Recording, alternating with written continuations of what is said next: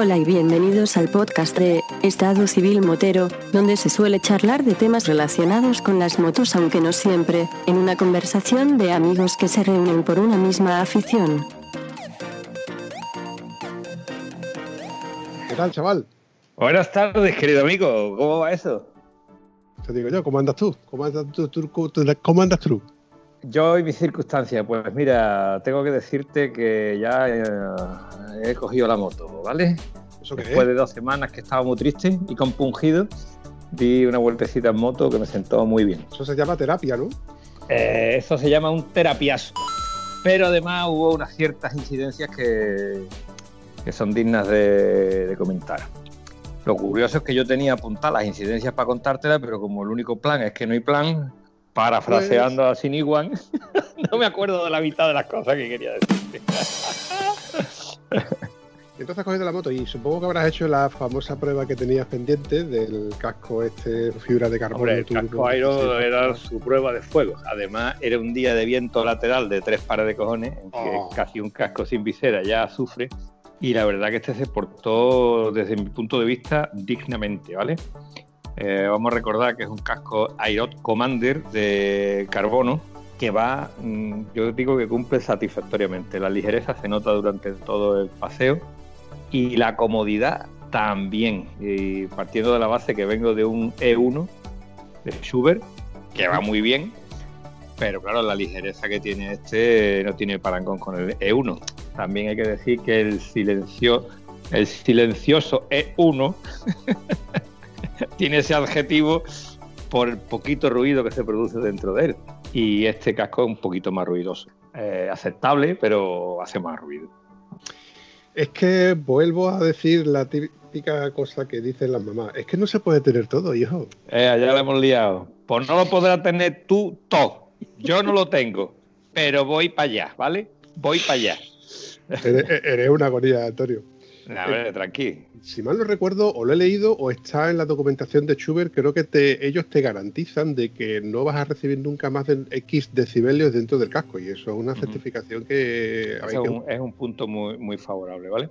Yo reconozco que este casco lo he comprado porque me ha gustado estéticamente. Ah, y hay que decir otra cosa. Eh, se parece un poquito al maravilloso modelo BMW Truño. Pero que me estás container.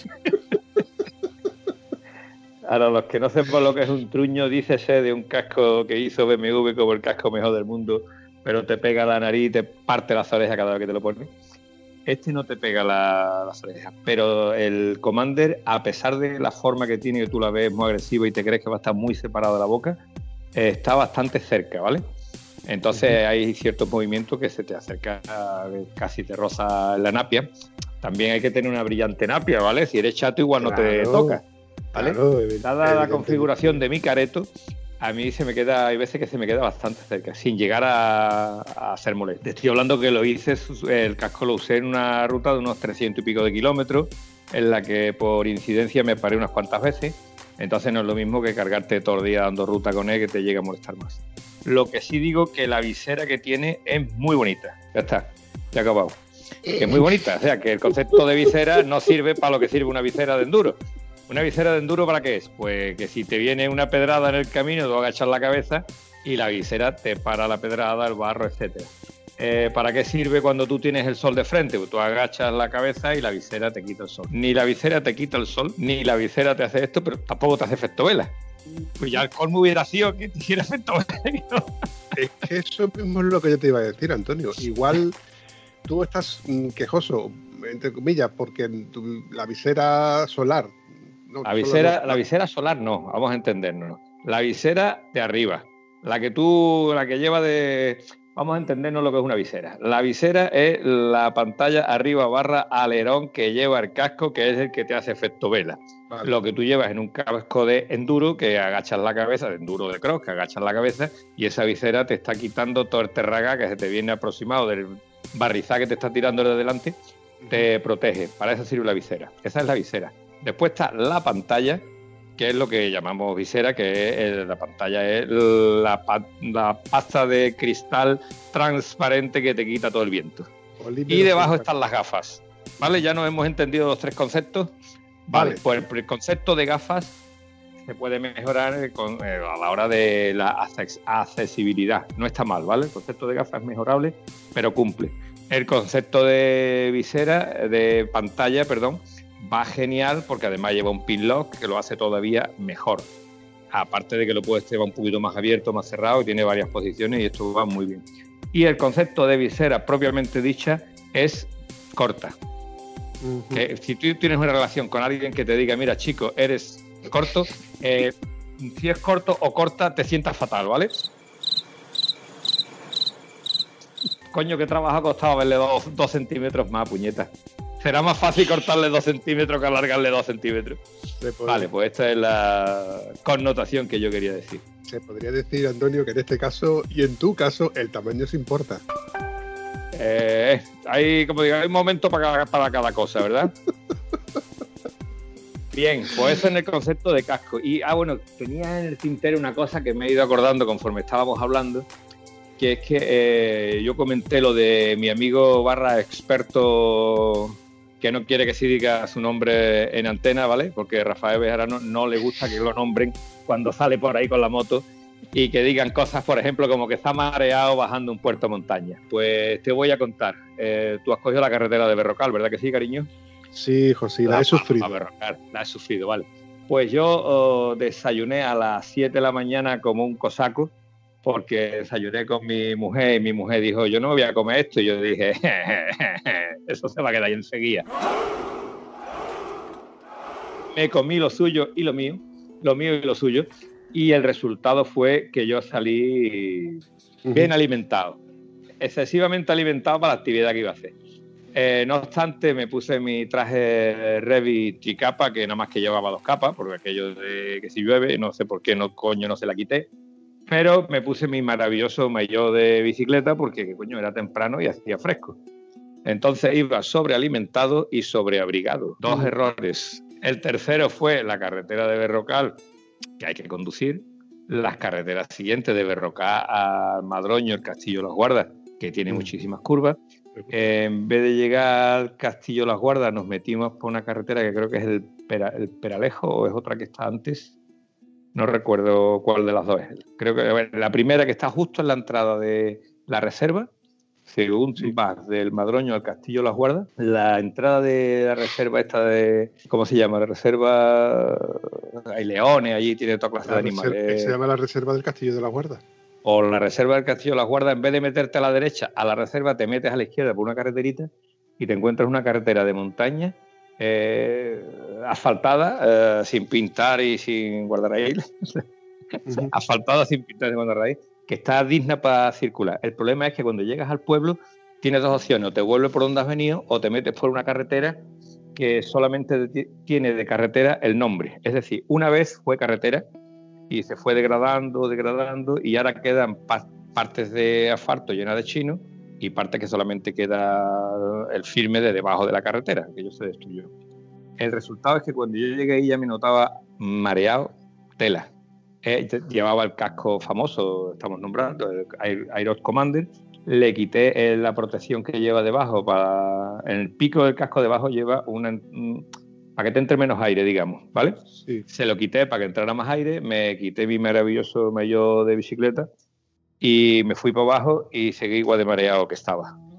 Lo que quiero deciros es que si vais a coger la moto tenéis que abrigaros lo justo, pero no en exceso y tenéis que comer lo justo, pero no en exceso. Y son dos errores consecutivos que cometió aquí el que se dedica a dar consejos a los amigos. Al menos en el tema de la ropa siempre te puedes parar y quitarte un poco de ropa o ir ventilando y autotestearte y decir, oye, que me encuentro qué es lo que me está pasando aquí. Es cierto y verdad, en el tema de la ropa, pero en el tema de la comida estuve a punto de decir a que me pongo aquí a cuatro patas la cuneta y suelto todo lo que me sobra, también lo pensé, ¿sabes? Vomitar allí directamente, pero no, no. Resultado, seguimos para adelante, eh, nos metimos por eh, el Castillo las Guardas, hay una carreterita que va para la Alcornocosa, que la Alcornocosa es un municipio que creo que tiene una población brutal, creo que tiene casi casi 50, 60 habitantes. Y tiene un bareto allí que es muy bonito, ¿vale? Podías pedir un refresco, podías pedir un paquete de papas fritas y podías pedir una tapa de chorizo. Ya ha acabado. Sabía que le iba a decir. Yo que tiene 40 habitantes, ¿qué más quiere? Por lo menos tiene un sitio abierto donde te puedes sentar. Claro, ¿tú qué te crees? Eso es así, compadre. Eso sigue siendo así. O nos sentamos allí, nos llevamos un rato allí, allí se me acabó de quitar el pajarón, mareo, la flojera esa que llevaba yo tan... Yo creo que fue simplemente estar allí sentado un rato y aclimatarme otra vez. Y esperar que se me pasara la fatiguita. En fin, solucionado este, esta historia, continuamos ruta. ¿Tiene usted que hacer alguna pregunta para yo seguir aclarando cosas, señor? Antes de que se me olvide, recuérdame lo de los décimos de lotería.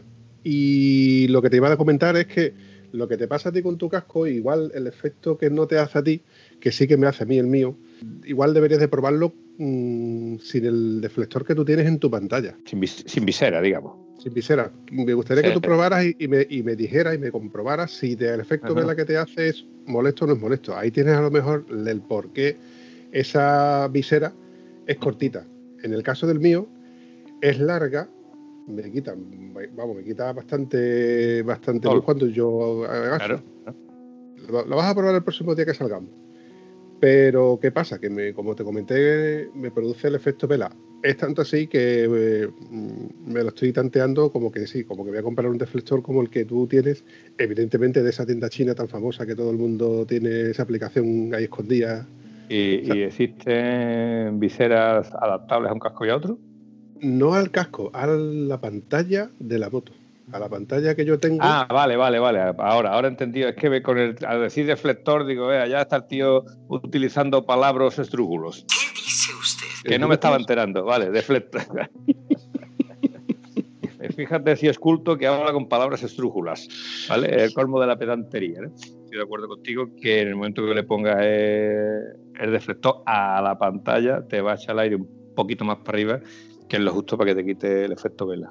Acuérdate de mi amigo Collo con la Africa Twin, que no la Africa Twin y el E1 para él en su altura dice que es un coñazo, que hace efecto vela todo el tiempo. ¿Sabes qué pasa? Que yo, a mí lo que me echa un poco para atrás el poner la visera y alargar un poco lo que es la distancia del- de, la pantalla es cuando yo circulo eh, por carriles y de pie, pues que la tengo bastante más cerca de lo que es el cuerpo. Entonces, en una frenada o lo que sea, pues me puede estorbar. Todo es cuestión de probarlo y como el precio es asequible, eh, bueno, es asumible, al fin y al cabo, Sí, sí, sí. pues Bastante. tenía dos opciones, o pedírtela a ti o hacerme de una. Y como yo creo que al final me la voy a hacer sí o sí, eh, voy- la voy a pedir. Ya te, ya te iré contando. Yo te lo voy a poner más, lo de probar la mía te la voy a poner más barato que la que te vaya a comprar. ¿eh? La prueba es gratis. Sí, Después me la devuelve, pero la prueba es gratis, no te va a costar nada. sí, lo que pasa es que últimamente nos está costando trabajo cuadrarlo. Y, y que coste de que tenemos que cuadrar porque quiero hacer ciertas pruebas contigo y eso va a tener que hacer eh, en tu casa o bien en la mía para, bueno, para comprobar tu ordenador, para ver si puedo mejorar la calidad de tu audio eh, referente al mío, porque cuando yo edito, pues me estoy volviendo un poquito tiquismiqui y bueno, Ujú. desvariamos, Antonio. Volvemos a, Vale, vale, vale, vale. Volvemos a tu libro. Luego, te luego la Eh, gente se enfada cuando- Bueno, hay, hay una cosita que nos pasó que la verdad para mí mm, pasa de lo anecdótico a, a lo curioso.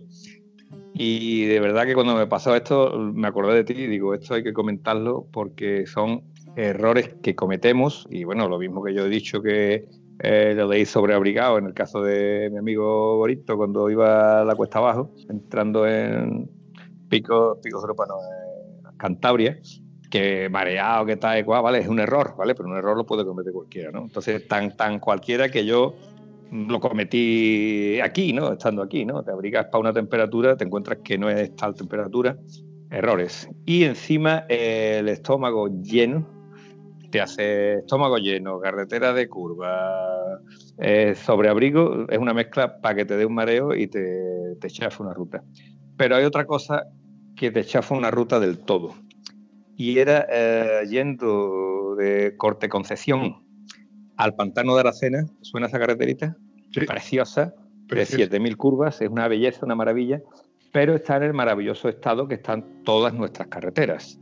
Es decir, sin pintura, ¿vale? La pintura lateral brilla por su ausencia Sin y esa carretera se barrió un día. Sí, sí. El día que se asfaltó, se barrió, ya no se volvió a barrer más. Yo no sé si se llegó a barrer cuando se asfaltó o se quedó asfaltada y como quede quedó y ya los coches la irán barriendo, ¿vale? Porque el tramo que tú me dijiste, que va en dirección opuesta de Carboneras a, no me acuerdo cómo se llama ese, a Cortelazor y toda esta parte. El tramo opuesto, en vez de Carbonera a la cena, de Carboneras a la derecha. No lo he cogido, pues yo lo he cogido al revés. He cogido Cortelazor y Nojales, y Nojales Eh, eh, a exacto, vale. Molinos de León y, eh, y a Romolino- y a Molinos de León eh, el pantano para el pantano Carbonera. Y Vale, de. Carboneras en adelante. ¿qué pueblo es? Porque si sigues recto te vas a Aracena y si giras a la derecha te vas a otro pueblecito que es muy bonito y un mirador por allí muy mono. Pero tengo la punta de la lengua. eh. Ese que no te sale el nombre. Ay, es que entonces- Bueno, no, no te preocupes, no te preocupes. Pero Pero esa carretera que la han asfaltado recientemente está Sí. muy bonita, está Sí. muy bien, pero tiene, han la han asfaltado pero se la han olvidado de barrer. ¿vale? Se han olvidado de barrerla. Entonces tienes que tener mucho cuidado porque hay muchas zonas sucias de carretera. Como te vayas de la trazada, hay muchas zonas sucias.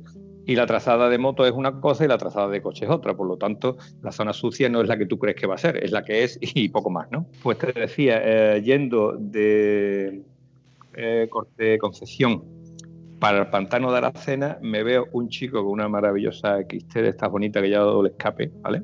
Con la moto de pie dentro de la cuneta y la moto apoyada en la pared. La pared no es que sea de mármol pulido, la pared es que como te roces con ella la llevas clara, es piedra, rocaje vivo que te pela entero, ¿no? El tío se había, le pregunto cómo estás y me dice, "Bo, me acabo de caer.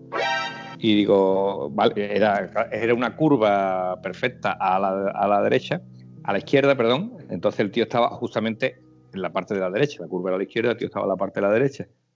Me fui con la moto a la parte de la izquierda, que tenía sitio fuera de la carretera para dejarla. Me acerqué a él y le digo, ¿y yo qué pasa? ¿Cómo estás? Y el chaval, que era moreno de tez, estaba verde, es decir, estaba blanco. Verde porque cuando uno es moreno y se pone blanco, coge el color verdoso de, difunto, ¿no? Da penita ver la cara. Digo, vale, párate, tranquilo, no pasa nada. Había roto la maneta, había roto eso, y ahora le digo, ¿qué te has hecho? Por supuesto, iba con un pantalón de estos modernos que llevan la rodilla afuera. El pantalón ni era de moto ni nada, no llevaba rodillero ni nada. Casualmente en las rodillas no se hizo nada, un arañazo con un pelín de sangre, que eso, eso te lo puedes hacer si te rozas con cualquier cosa, no en una caída de moto, ¿vale? No tenía nada. En la tibia derecha eh, se hace la tabla del pantalón, si tenía un hematoma de haberse golpeado con el manillado con lo que fuera. Y lo único que tenía es una herida en un dedo, en el dedo anular de la mano izquierda, consecuencia de a la hora de caerte haber rozado con la mano, con la maneta, y o la maneta te ha pillado el dedo, o tú has pillado con la maneta en el suelo, en fin. Nada, un algo sangre, un susto y ya está, ¿no? Eh, me fui para mi mochila de Mo- Doraemon en la que llevo un botiquín, ¿vale tú? En el cual no llevo agua oxigenada, a partir de ahora voy a echar agua oxigenada. Pero el botiquín, es- el, el botiquín no sé de dónde lo compré, lo vi en un, no sé si era un Lidl, un Ardi, un Mercadona, no sé lo que era, un supermercado, vi botiquín y lo compré. Y lleva una tijera, unas tiritas pa- para cortar las distintas medidas, unos trozos de gasa y la sábana esta de, de aluminio, papel aluminio para cualquier caso que tengas que tapar, cualquier historia. El caso es que el chico no quería que le hiciera nada, digo, no teníamos agua para echarle agua en la herida. Y lo primero que dijo, bueno, pues llamar a la, llamar a la ambulancia. Yo me quedé diciendo, vamos a ver, ¿vas a llamar a la ambulancia porque tienes una herida en un dedo? No me suena. Pero claro, es que tú le veías la cara y el tío estaba blanco. Llegaron los amigos que iban con él, pues el chico no iba solo, llegaron tres amigos más que se dieron la vuelta, porque él era el último. El chico se sentó allí en el suelo, bueno, la moto no arranca, no quiere la mueva de allí, Digo, tú no te preocupes, que de la moto nos encargamos nosotros, tú quédate ahí tumbadito tranquilo. Entonces fuimos tres a sacar la moto y le dije a uno que yo quédate con él. no está viendo que está en shock, el tío está todo. El tío que tenía era, aparte del golpe, era el susto. Sí. Susto, susto, ¿vale? Porque se había creído que aquello era mucho más grave.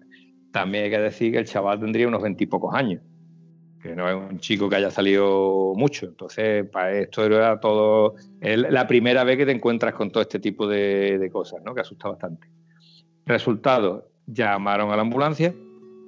Eh, lógicamente tendría que llamar a la grúa. Mientras yo fui a por la moto, saqué la moto de allí, que simplemente fue quitarle la pata de cabra y dar el botón de arranque. Saqué la moto por en medio de la gavia, o sea, la cuneta, Yo adentro había que sacarla, más, más adelante había un sitio donde la moto podía salir tranquilamente rodando, la saqué y me di la vuelta hasta donde estaban ellos y digo, ah, ya tienes la moto que arrancar.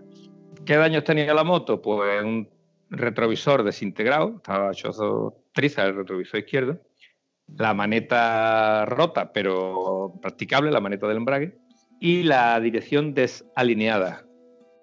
Los que hemos hecho moto de campo sabemos lo que es desalinear la dirección. Los que han hecho moto de carretera nada más, esto es una cosa que es bastante extraña que se desalinee. Es tan simple como aflojar los tornillos de la tija mover la rueda o simplemente rodar un poco con ella, pararte y volverlos a apretar. Cuando digo aflojar los tornillos de la tija, si vas a rodar con la moto no la aflojes todos.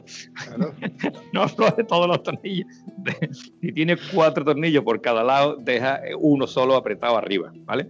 Lo normal es que simplemente haciendo lo que le hemos hecho toda la vida a las bicicletas, esto hay que decirlo porque hay gente que no vienen de primero de minicross no hicieron ni primero de bici, ¿vale? Ahora vas y lo cascas. Cuando la bicicleta te, cae y se le dobla el manilla, la bicicleta está mirando por la manilla para otro, tú te pones la rueda entre las rodillas, mueves la dirección y alineas el manilla con la... Bueno, pues esto es lo mismo lo que hay que hacer con la, con la moto. Lógicamente, si tú no aflojas los tornillos, por mucha fuerza que tú tengas en tus brazos y en tus piernas, aquello no hay cojones de enderezarlo.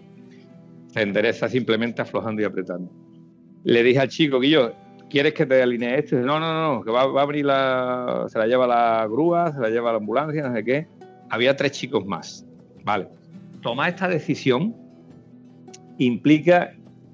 No implica que estás mareado, te sientas un ratito, se te pasa y sigues la ruta.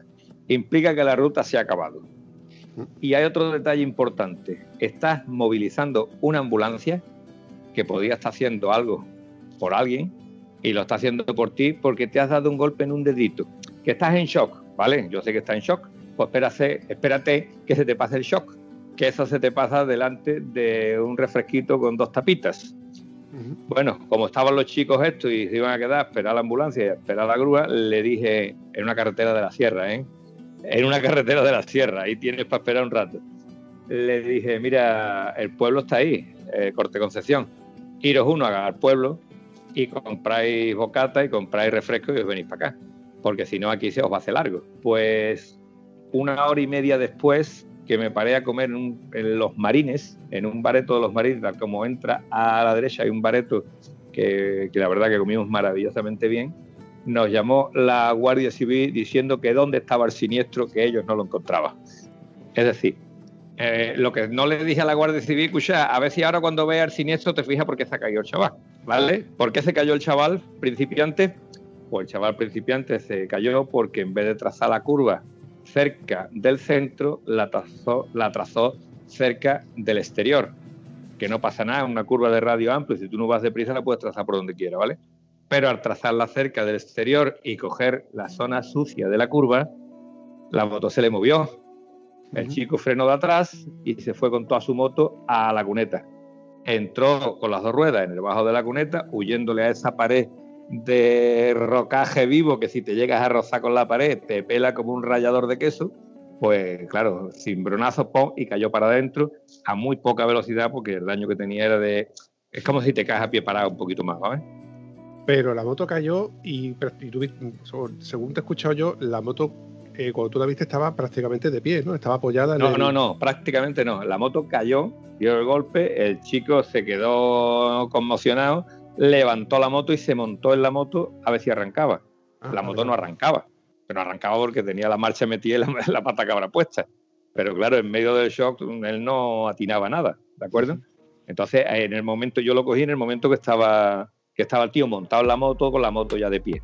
Yo deduzco que la acumulación de información que tú me estás diciendo, eh, al fin y al cabo, se traduce en que el chaval es Nobel, ha salido poco o nada en ruta y iba detrás intentando alcanzar a los, compañeros y se ha salido en una, en una curva con el, con el pequeño siniestro que ha tenido.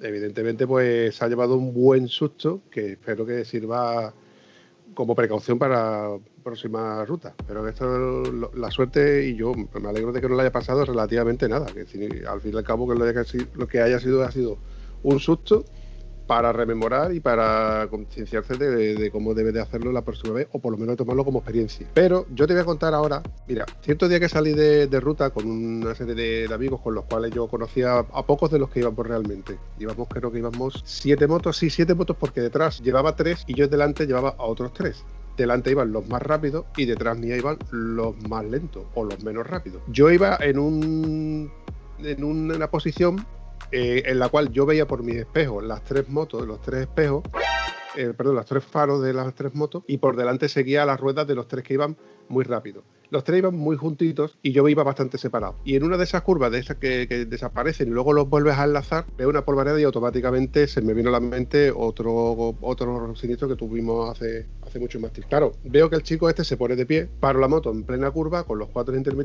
lo primero que le pregunto es si se encuentra bien. Me dice, no, yo estoy bien, yo estoy bien. Y mirando la moto, él mirando la moto. Y le digo, no, no, mírame. Digo, analízate y mira a ver si te duele algo. Rápidamente ya él me dice, pues me duele un poco la rodilla, digo, la rodilla del pantalón lo tenía roto, me duele un poco el, hombro, tal. Digo, bueno, está bien. Digo, bueno, entonces, ¿tú crees que estás bien? Entonces, vale. A esto ya llega otro compañero. Cuando ya llega otro compañero, me dedico yo a quitar mi moto y a ponerla a seguro de que no está en un sitio que, pueda recibir un, golpe. Pero sí que sea visible por dicho, dicho de otra manera, primera regla cuando tú tienes que atender a alguien es no provocar más daño. Sí, y Esto es una cosa que hay que dejar clarísimo. Si tú estás atendiendo a alguien que ha tenido un siniestro, tú no puedes provocar otro siniestro por ayudar a este. Por lo tanto, lo primero que tienes que hacer es que tu coche, que tu vehículo sirva de advertencia, pero no de peligro. Al hilo de lo que estás diciendo, cuando llegó otro de los compañeros, eh, me preguntó, ¿qué ha pasado? Digo, está bien, no te preocupes.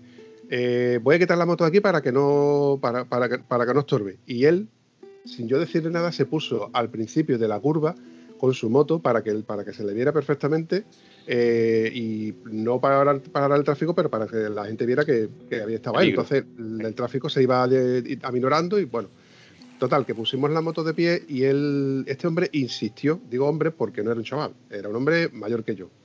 Insistí, insistía en que él podía conducir su moto. Vamos a ver. Él se cayó de la moto de la siguiente manera. Era una curva derecha con muy poco peralte pero por el, por el suelo yo vi que él se cayó antes de llegar, antes de salir de la carretera, porque la moto rozó en asfalto. Iba muy poca velocidad, puesto que fueron muy pocos metros los que, los que se comió de, tierra, por así decirlo. ¿no? La moto no sufrió muchos daños en lo que era el carenado, pero sí que partió los dos reposapiés del lado izquierdo, el de la palanca de cambio y el del acompañante. Él, insistió en que la moto se la iba a llevar e intentó arrancarla, no arrancaba. Yo ya fue cuando yo volví, con este compañero y le dije, digo, si no arranca la moto vamos a tener que llamar a la grúa. A esto que escucho arrancar la moto. Digo, mira, ha conseguido arrancar la moto. Pero claro, ya, ya estábamos los siete reunidos y cada uno más o menos bien ubicado. Él insiste en que, que puede conducir la moto como está. Digo, mira, yo tengo herramientas y a lo mejor yo creo que si le quitamos el pasador al reposapié trasero del acompañante eh, derecho, lo podemos poner en tu izquierdo y a lo mejor puedes conducir de mala manera. Dice, venga, vamos a intentarlo. Y total, que yo saqué un alicate multiuso que siempre llevo debajo del asiento. E hicimos ese cambio. Ya él estaba conforme de que podía seguir conduciendo. Digo, ¿de verdad que tú te atreves? Sí, sí, aunque sea al siguiente pueblo, ya en el siguiente pueblo pues llamo a la grúa. Y bueno, de acuerdo. Él estaba encabezonado que quería seguir conduciendo. Y yo lo veía, vamos, ni shock ni sanchoc. El, Que me monto mi moto y tiro para adelante. Te estoy hablando de una Suzuki GSX-F 650, de un modelo muy, muy antiguo, un modelo de carburación. No te estoy hablando de una moto nueva, ni vieja, ni chica, ni grande, para que más o menos te, te ubico, una moto de carretera. Bueno, pues nos ponemos todos de acuerdo, nos montamos todos el casco y tiramos. Y tiramos al siguiente pueblo. Y ya en el siguiente pueblo, pues lo típico, ¿no? Pues venga, pues menos mal que no ha pasado nada, jiji, jaja, que para poder, haber pasado, tal. Y le digo, ¿y esa pierna cómo está? Y dice, bien, me duele un poco, pero pero que me duele un poco aquí el pecho, de, yo decía, me nombraba el hombro, pero luego descubrimos que era el pecho. Le digo, mírate la pierna. Dice, no, no, ya luego me la miro en casa. Digo, ya. Y recordé cuando yo he tenido a lo mejor un accidente en el trabajo y me he caído y digo, no me quiero ni mirar el pantalón por ver, por no ver lo, que tiene debajo del pantalón. Y eso era realmente lo que le pasaba, que él lo que no quería verse era lo que, lo que había sufrido. Lo que había, lo que había debajo, lo que había debajo. Pero bueno, no obstante, Mm, estuvimos haciendo tiempo porque otro compañero se le fundió un fusible. Bueno, eh, total, que volvieron otro compañero, o sea, entre todos nos, echamos una mano y nos dividimos un poco. Este nos dice, mira, que tenemos que llevar la grúa para la otra moto. Y bueno, pues entonces nosotros seguimos para adelante porque se nos hace tarde. Venga, vale. A esto que este compañero me dice, no, no, yo tiro para adelante. Vamos, pero no vas a llamar a la grúa. No, no, no, yo tiro para adelante. Yo llego hasta, hasta destino perfectamente. Bueno, pues venga, vamos. Me dice, ve tú delante, que yo no sé cuál es el camino de, vuelta. Ahí me llama un poco la atención, digo, bueno, total que seguimos, llegamos a casa, eh, de hecho nos paramos un poco eh, antes para tomarnos un refresco, jiji, jaja, todo el mundo estamos de acuerdo, todo el mundo estamos bien, venga, de acuerdo. Al cabo de los días me entero de que este hombre se fue a casa. No se fue a casa, se fue al hospital porque tenía eh, partía dos costillas y desprendía la, piel de, la, de, otras cuatro. Consecuencia lógica de un costillazo. Así que muchas veces. Aterrizaje forzoso. Sí. Así que muchas veces el shock, para un lado, es el miedo que te da a, enfrentarte a lo que es la, moto o, no reaccionar a qué es lo que está pasando en la moto.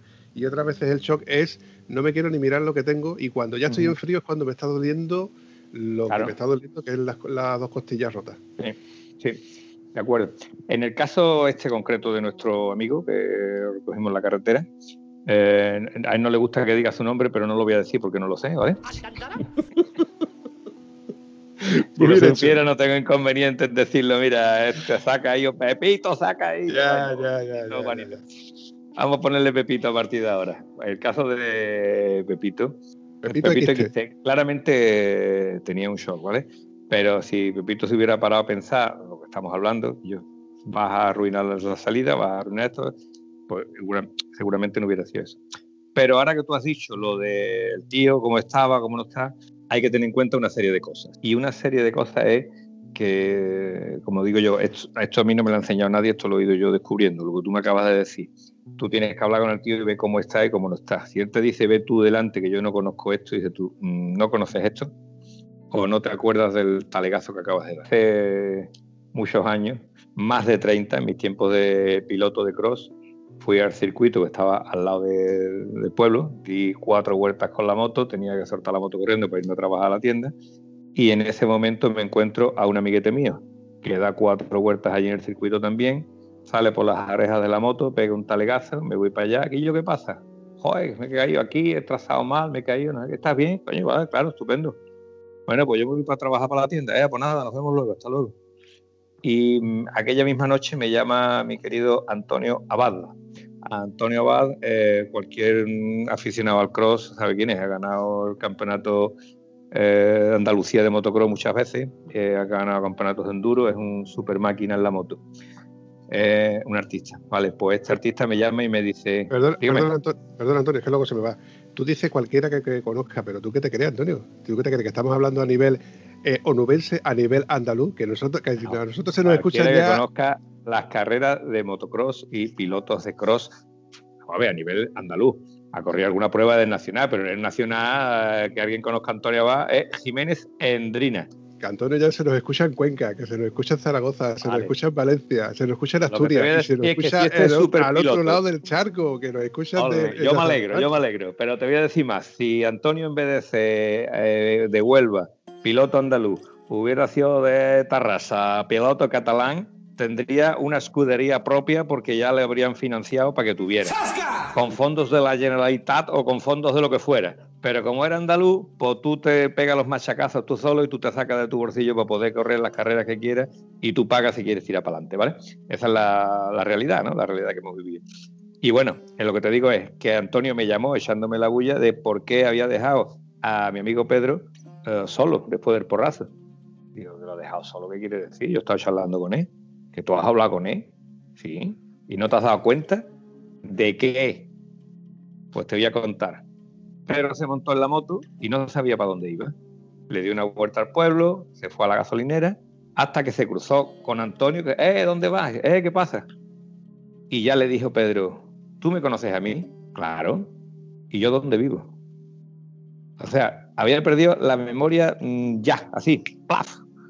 La leche que había dado se había quedado amnésico. Y claro, el otro ya lo recogió, venga, deja la moto aquí, dejó la moto en su casa, la moto en el coche, el ambulatorio, para acá, en fin, reconocimiento tal y cual. Afortunadamente eso fue circunstancial, a los dos días este estaba como si no hubiera pasado nada, pero fíjate tú lo que es el que te llegue a pasar esto. Esto es una anécdota curiosa, pero cómo mm, te encuentras tú un tío y le dices que no venga la ambulancia, que es lo que yo estaba diciendo hace un momento, ¿no? Yo que te pego por hacer un dedo. tiene que ser que tú vayas con tus amigos y digas, vale, nosotros vamos. Cuando este tío te dijo ve tú delante, yo no sé si te estaba diciendo ve tú delante para que me alumbres dónde está la curva, que tú vas a un ritmo más lento que yo, para yo ir más tranquilo, o porque no sé exactamente si tengo que tirar para un lado o para otro. Mm, a mí en principio me creó la duda, digo, una de dos, o no conoces estas rutas, o eres nuevo en esto. Claro, cuando yo es que este chaval no, lo conocía. Y al ver una moto que es antigua, realmente antigua, digo, me da que este ha comprado la moto de segunda mano y está ahora rodando de nuevo. Además, llevaba un pantalón vaquero, sin protecciones ninguna. Y sí, sí que llevaba botas de moto, pero chaquetas de cordura. Luego me vengo a enterar de que este hombre tiene un mono de, circuito y de hecho siempre ha, salido con mono de circuito con este grupo. Pero ese día resulta de que no iba ah, con... Claro, ese día te tocaba caerte y ese día tocaba ir sin protección. Y además no iba flojo, ¿eh, Antonio? No iba flojo. Vale, yo, yo digo que hay una historia que yo la llamo inconsciencia, ¿vale? Entre pilotos noveles, que, que es eh, inconsciente, ¿vale? Y entre pilotos que ya llevan un tiempo, que esto ya no es inconsciencia, ya esto vamos a hablarlo con terminología técnica para saber de qué estamos hablando. De gilipollas, tío, de gilipollas, vamos a ver. ¿Tú sabes dónde y cuándo te vas a caer? No, no. O si tú sabías, porque si tú sabes que te vas a caer ese día, te blindas, ¿vale? Tú sabes que te vas a caer, Marta, a las 4 de la tarde, y tú ese día vas blindado te pone rodilleras de motocross, de las que llevan la articulación, te pone una bota de moto de caña harta, de máxima protección, eh, mono de cuero, protecciones en las caderas, muñequera, te pone un chisme en el cuello, porque sabe que te vas a caer. Pero es que no sabemos cuándo nos vamos a caer. Entonces, si no lo sabes, tú tienes que ir mínimamente equipado. Y un pantaloncito vaquero para una rodilla no es ir mínimamente equipado eh, yo me he caído de la moto de Bueno, no me llegaba a caer la moto de cross. te explico. Fue en una curva que tú no tienes que sacar el pie ni siquiera porque tiene una adherencia fantástica. Pues en esa curva de adherencia fantástica había un tubo, había algo donde la moto me pegó una cruzada tremenda y yo con, la, con el pie puesto en la estribera hice lo que hacen los pilotos de, de MotoGP, tocar con la rodilla al suelo, ¿vale? Tocar, ¿no? Pegué un golpazo con la rodilla al suelo que me tiró por encima de la moto. De acuerdo, bueno, pues yo eso me llevé casi dos semanas incapaz de doblar la rodilla de la inflamación que tenía ahí. Eso es con un pantalón de motocross puesto que tiene una rodillera que tiene una protección. Entonces eso te pasa sin esto, sin protección. ¿Y de qué estamos hablando? Pues estamos hablando de una lesión seria. Yo tardé dos semanas en recuperar la flexibilidad total, la, la flexión total de, de la rodilla. Entonces, si en motocross, que te caes 20 veces, que los porrazos no tienen mayor importancia, ¿vale? Porque son porrazos a poca velocidad, tú en carretera no te va a caer 20 veces, ¿eh? No, no, no. No te va a caer 20 veces. Va a dejar la moto antes, ¿vale? Va a dejar la moto antes. Va a decir, yo ya no me quiero caer más. Entonces, y yo, que hay que ir protegido, tío, tan difícil es eso. Si ahora tenemos pantalones vaqueros, pela de chulo, tío, porque parece que es que nos descompone la figura. A mí cuando eh, hace este verano salimos un día a comer con, las niñas, nos juntamos cuatro amiguetes para salir con las motos, con las mujeres. Y la única mujer que iba vestida de moto era mi mujer, con un pantalón de moto que no te favorece las curvas. Las demás llevan un pantalón vaquero bonito. Pero vamos a ver, niña, que va a montar la moto. Que te va a montar la moto, vístete de moto. Si va a torear, te viste de torero. Si tú te caes en un charco, en donde sea, es como caerte en bicicleta, que yo, tú en bicicleta, tú vas en cuero. en bicicleta no, va vestido para caerte, va vestido para darle a los pedales. Hay un refrán muy antiguo motero que dice, existen dos clases de motero, el que se va a caer y el que se ha caído. Eso sigue siendo así. Y hay veces en las que estas cosas pues son... Y hay otro refrán que dice, vístete para el arrastrón y no para ir guapetón, ¿vale? Ah. Vístete para el arrastrón y no para ir guapetón. Vale, por las dos cosas hay que tenerla en práctica. Pero bueno, lo que digo, eh, para terminar, zanjar el tema de los pequeños accidentes. Si tú tienes un arrastrón, un esto, lo otro, mm, yo prefiero eh, remendar la moto, que yo me pueda ir con la moto a casa, es decir, termino la ruta que yo, yo tiro para atrás, usted tira para adelante. Como mucho que venga un amiguete de guardaespaldas, por lo que pueda pasar, a quedarte allí tirado eh, la carretera hasta que venga la ambulancia, hasta que venga esto. Ojo, eh, no somos médicos, pero si tú conoces a este chico que se ha caído, mm, sus facultades mentales las tiene que tener mínimamente activas, ¿no? No te va a montar una moto en medio del shock, ¿no? Pero media, hora más tarde, una horita más tarde, después de haber comido, que relaja muchísimo, ¿vale? Relaja el cuerpo y la mente. Ahora ya, venga, vámonos. Había una cosa que yo tenía que preguntarte, Antonio, y es una cosa que llevo tiempo queriendo preguntar. ¿Por qué me pasa, tú que eres una persona que, trata el tema del, del oficio y demás, ¿por qué me pasa o me suele pasar de que yo me monto en la moto y cuando me monto en la moto las dos caderas a la altura de los bolsillos del pantalón, me entra un dolor que me tengo que poner de pie obligatoriamente hasta que ya luego se me va pasando. ¿Nunca te ha pasado? Eh, no, pero cuando me pasa eso, me pasa en un lado. Y eso me suele pasar cuando tengo cargar la columna, la zona lumbar. ¿Vale? Eh, Tú te acuerdas que yo te he hablado muchas veces del entreno del TRX. ¿Vale? El entreno del TRX. Para mí, lo que más me suelta es el TRX si te coges un osteópata y te da un masajito y una movilización, te suelta un montón. Pero siempre digo lo mismo, si el osteópata te suelta las articulaciones, ¿vale? Es justo que tú trabajes la musculatura para que esa articulación se quede en su sitio. Porque siempre tiende a colocarse en la posición que tenía. Es decir, si tú estás torcido es porque tu musculatura está elongada de una parte y acortada de otra. Si el osteópata te coloca eso en dos segundos y tú no trabajas después la musculatura, el cuerpo se va a ir otra vez donde mismo. Claro. ¿Vale? Entonces hay que, hay que trabajarlo. Yo digo, eh, vamos a ver, en cualquier cosa que hagamos de deporte te va a venir bien, pero el TRX para mí es lo que más compensa el trabajo muscular, porque estás haciendo estiramiento y contracciones en el mismo ejercicio. Realmente cuando tú empiezas a entrenar con peso en cualquier disciplina, estás haciendo lo mismo. está, antiguamente se decía que los culturistas, la gente que entrena con peso, pierde flexibilidad. ¿Vale? Es verdad que pierde flexibilidad comparándotelo con un yogi. Es decir, un tío que hace yoga tiene más flexibilidad que un culturista. Pero un culturista que entrena con recorridos completos tiene más flexibilidad que cualquier oficinista porque un oficinista no entrena y ese músculo no tiene el recorrido completo. Te hablo, que a lo mejor tú puedes ver, el oficinista es capaz de ponerse la mano así detrás de la espalda y tocarse la paletilla, ¿vale? El otro no, pero el culturista se puede agachar con los talones en el culo y el oficinista, si agacha la rodilla más de 90 grados, se cae de espalda, no es capaz de agacharse más. ¿vale? Entonces, la flexibilidad no tiene que ser solamente de la articulación del hombro, sino tiene que ser general y especialmente en las implicaciones del core. Core es toda la cintura. En definitiva, hay que estar en forma, hay que mantenerse en cierto modo en forma para poder montarse en moto, porque uno no se puede montar en moto estando en frío y agarrotado y luego resulta de que me ha pasado alguna que otra vez de montarme y, estar tan bien y luego al, montarme, meter primera y salir andando, notar que como un pinzamiento en los laterales, no sé cómo decirte, lo que se supone que son las cartucheras. Entiendo, entiendo. Es la articulación de la cadera, que puede ser simplemente articular de la cabeza del fémur en la cadera, ¿vale? Puede ser la articulación esa.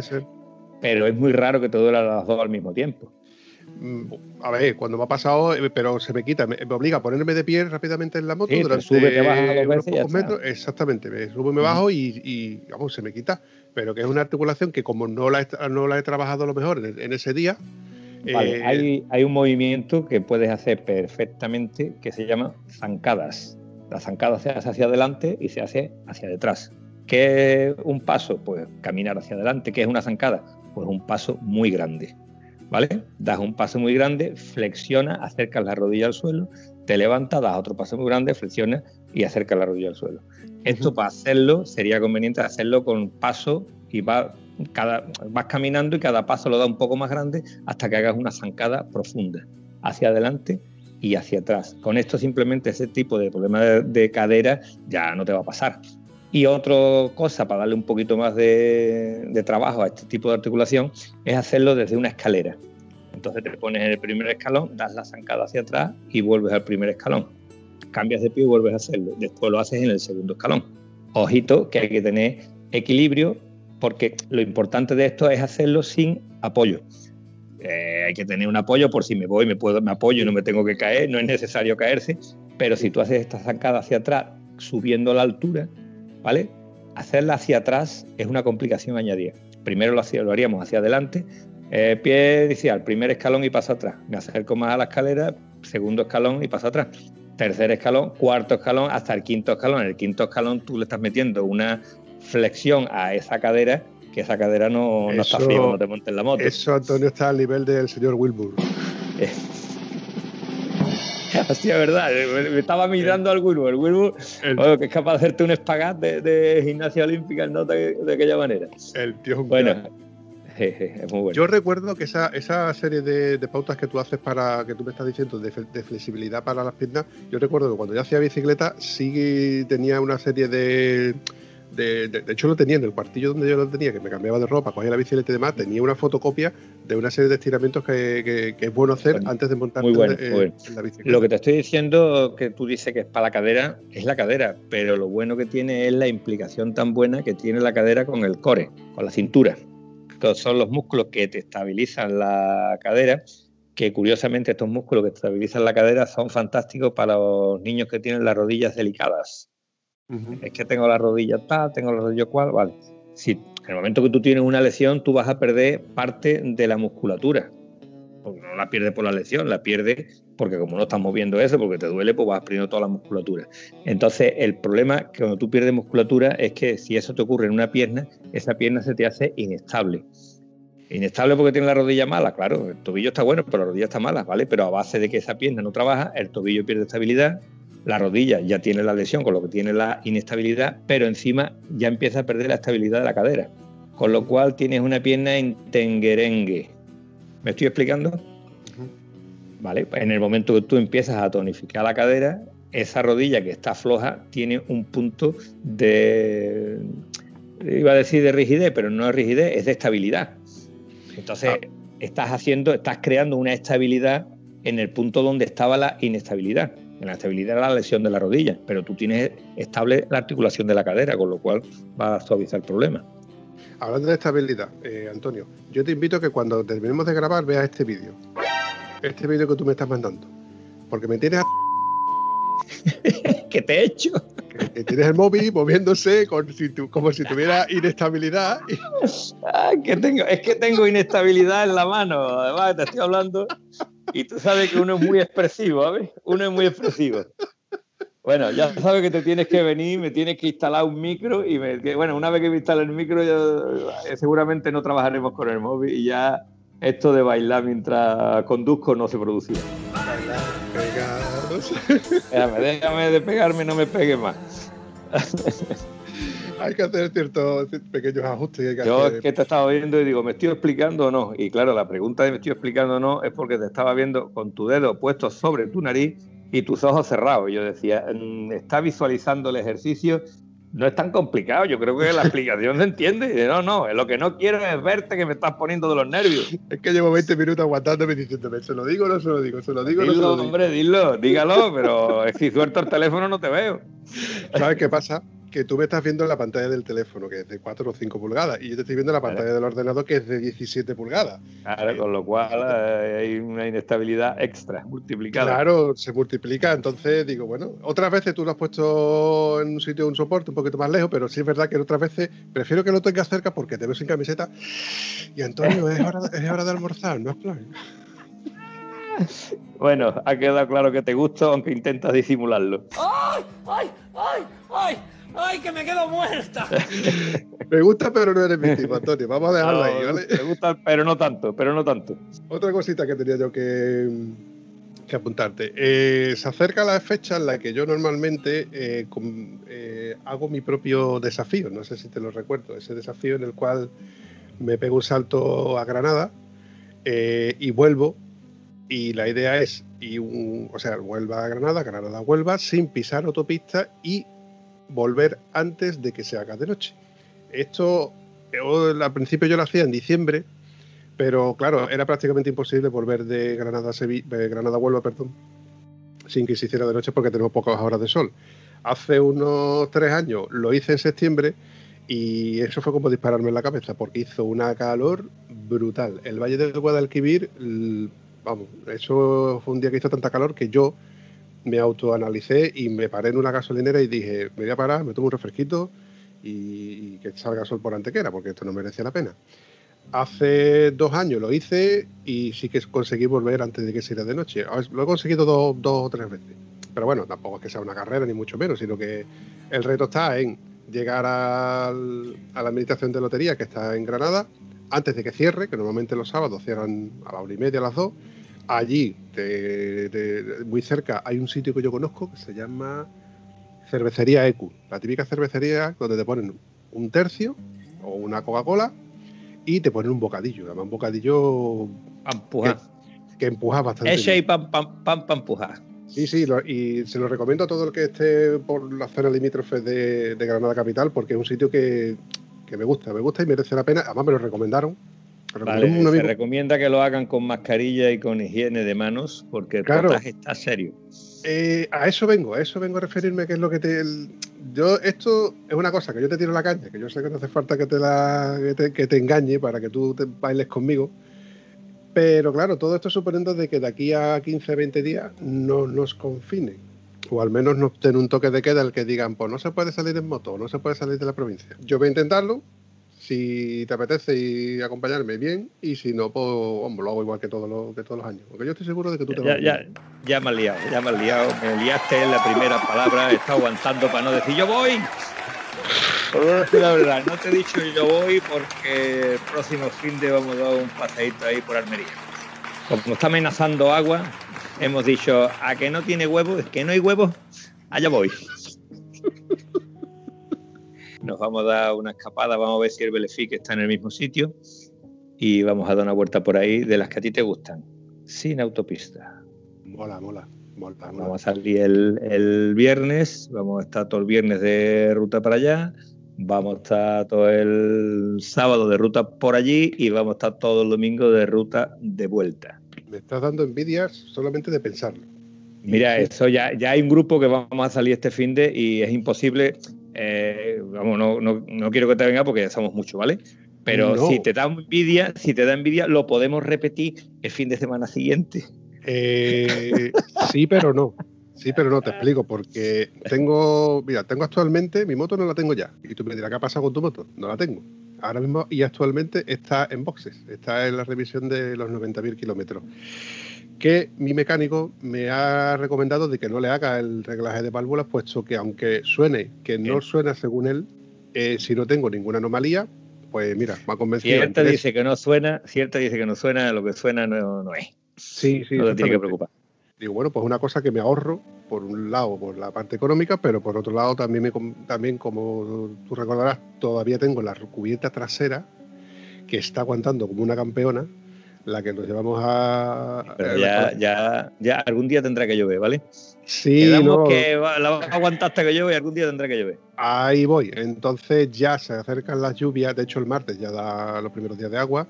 Entonces esta semana va a tocar cambio. o sea, me va a tocar pagar la revisión de los 90, pagar el cambio de cubiertas que ya las tengo en el garaje, que son de segunda zarpa, pero en perfecto uso de conservación.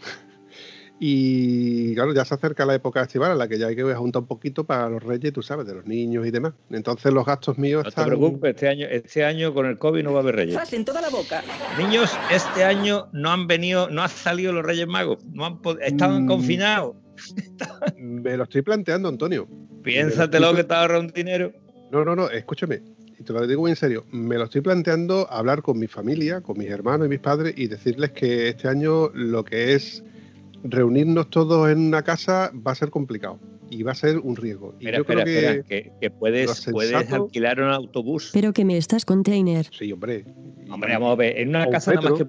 No, no, vamos a ver, en, un, en una casa cuántas personas pueden haber? Seis, ¿no? Seis, pero en un autobús entran todos, ¿no?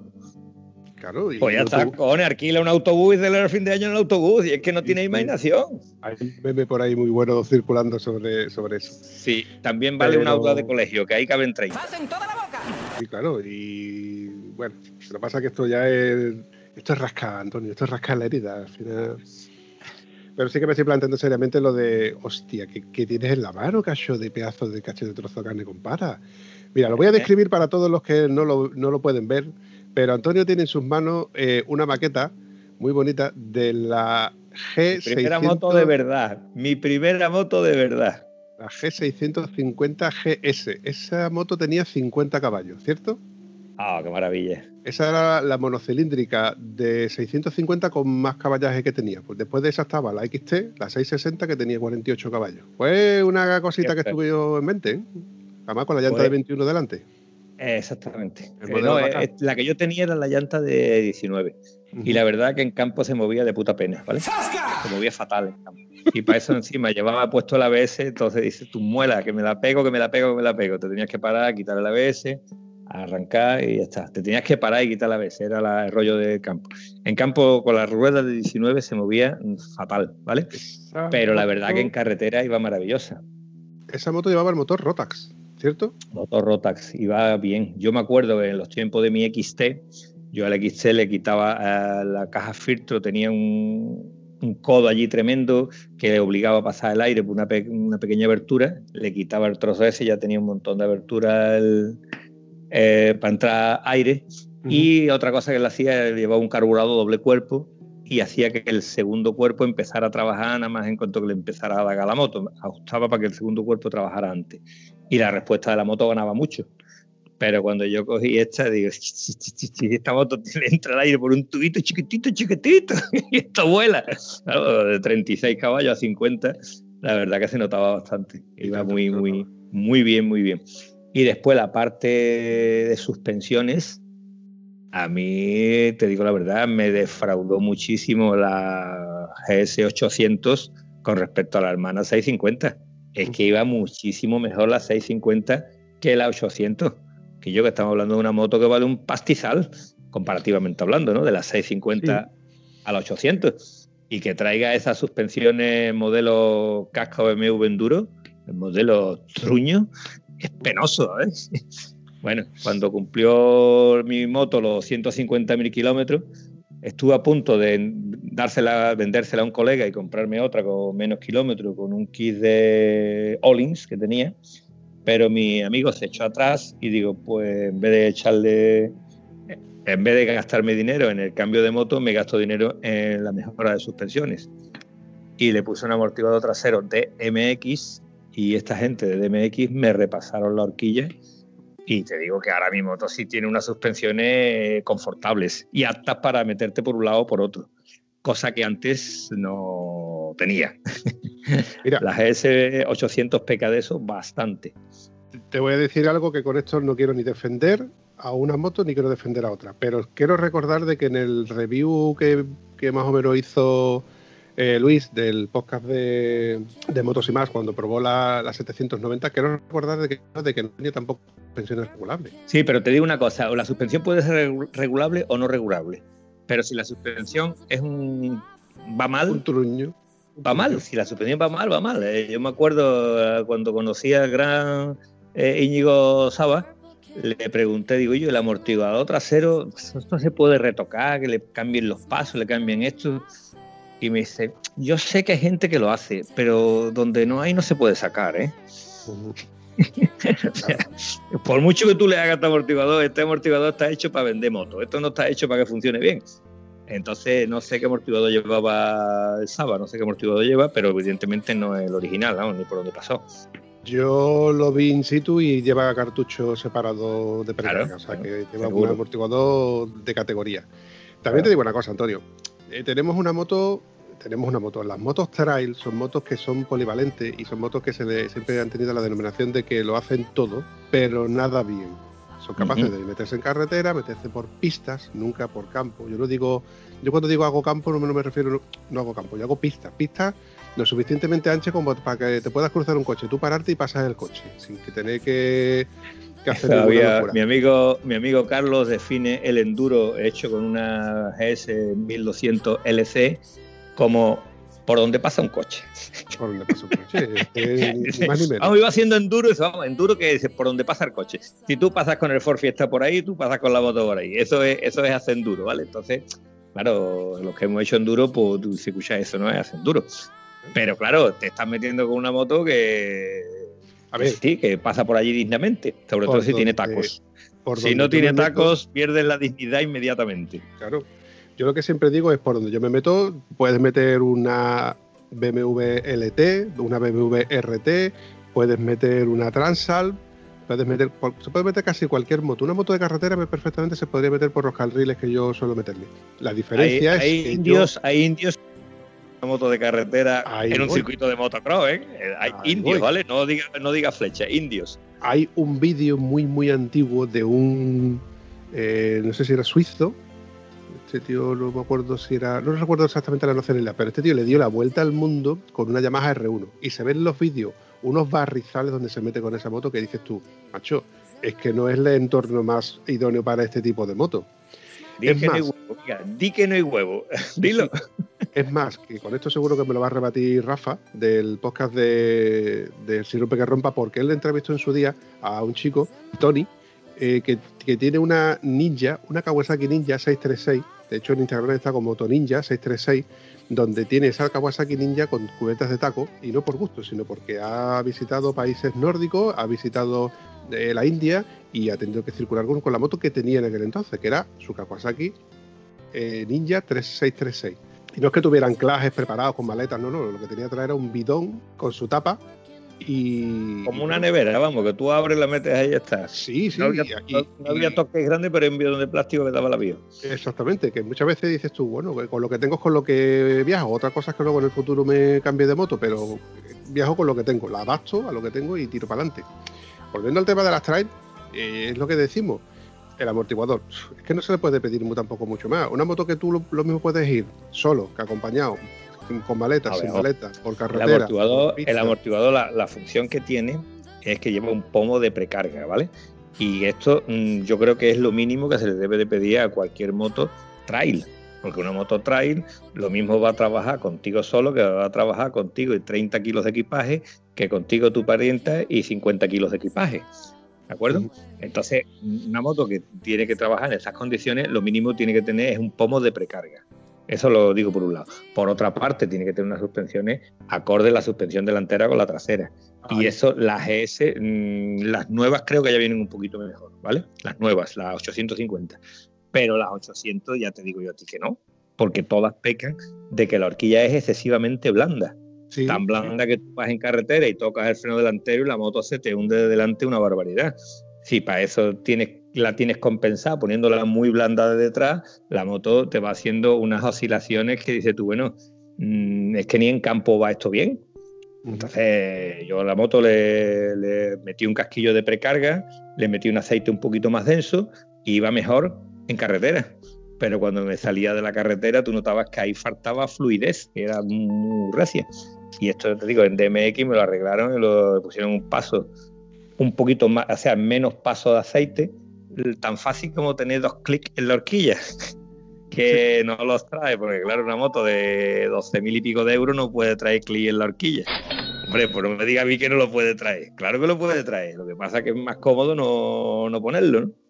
Son sí. de esas cosas que luego llegan señores como Isaac Feliu y llegan, por ejemplo, Ñico Zabaleta y le dicen, pues esta moto se puede mejorar y la mejoran todo lo mejorable. Y te quedas con una moto que de principio te ha costado 10 o 12 mil euros y luego resulta que te has gastado en ella lo que has querido gastarte. Porque es que claro, es, claro. Es infinito, es, admite, admite lo que te quieras gastar, eso está claro.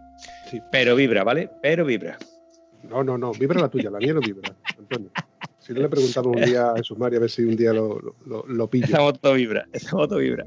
Vamos a ir terminando esto y no antes quería comentarte eh, los, los, los, últimos freeback del último episodio que tenemos, donde hay un chaval que se dice que se llama Troyaso, o era Troyaso, o Trollaso, no sé cómo se explica, no sé cómo, no sé cómo lo dice. El tío, yo creo que el tío, este tío no sabe escribir bien. Uy, uy, uy, lo que ha dicho. Y le dice, solo diré, y luego te pone el emoticono este de un tío, del emoticono este sonriendo, pero sí. me lo pone como unas 150 veces, una cosa así, ¿sabes? Yo creo que le dio el botón así, se quedó cogido con el botón dándole, dándole. dándole. Bueno. O, se la ha pasado muy bien, muy bien, muy bien, o el tío es muy pesado, más pesado que yo. No, hombre, yo creo que se la pasa bien. Dice, solo diré, como riendo, riéndose muchísimo, y dice, y que Antonio se merece al menos el 50%, el 50%. Esto se refiere a cuando tú me pides el 10%. Eh, el 10% de, claro, del cero, claro. Pues mira, yo vamos a dejarlo, vámonos al 15, ¿de acuerdo? Propio. ¡Oh! Hombre, con propiedad. Ay, y dice, le ha gustado mucho eh, su oferta para la interfase, o sea, que como que te ha ofrecido comprar la interfase para, en este caso para ti. Eh, eso lo hace decoración. Quien tiene un amigo tiene un tesoro. Y si es banquero, mejor. Hombre, tener un tesoro banquero es importante, correcto. Mira, eh, otro comentario. Ahí lo mando. Eh, nos dice, os confirmo que se os escucha desde Francia. Y entre comillas dice, y si os entiende a pesar del almonteño. Hombre, sí, porque yo comenté que cuando me pongo a hablar y estoy tan a gusto, me sale mi, mi vena almonteña y claro, cambio el castellano normal, cambio de castellano, de como que cambio de castellano a andaluz, que el andaluz lo hablo mejor que el castellano, y de andaluz ya lo hablo en almonteño y entonces ya creía yo, digo, a si me estoy relajando en exceso y se me confunden los palabras. Pero bueno, si este chiquillo me entiende y este de dónde es, Desde Francia. Ah, si es de Francia y me entiende, eh, pues nada, eso. Yo en Mira. francés estuve estudiando cinco años, ya sé decir.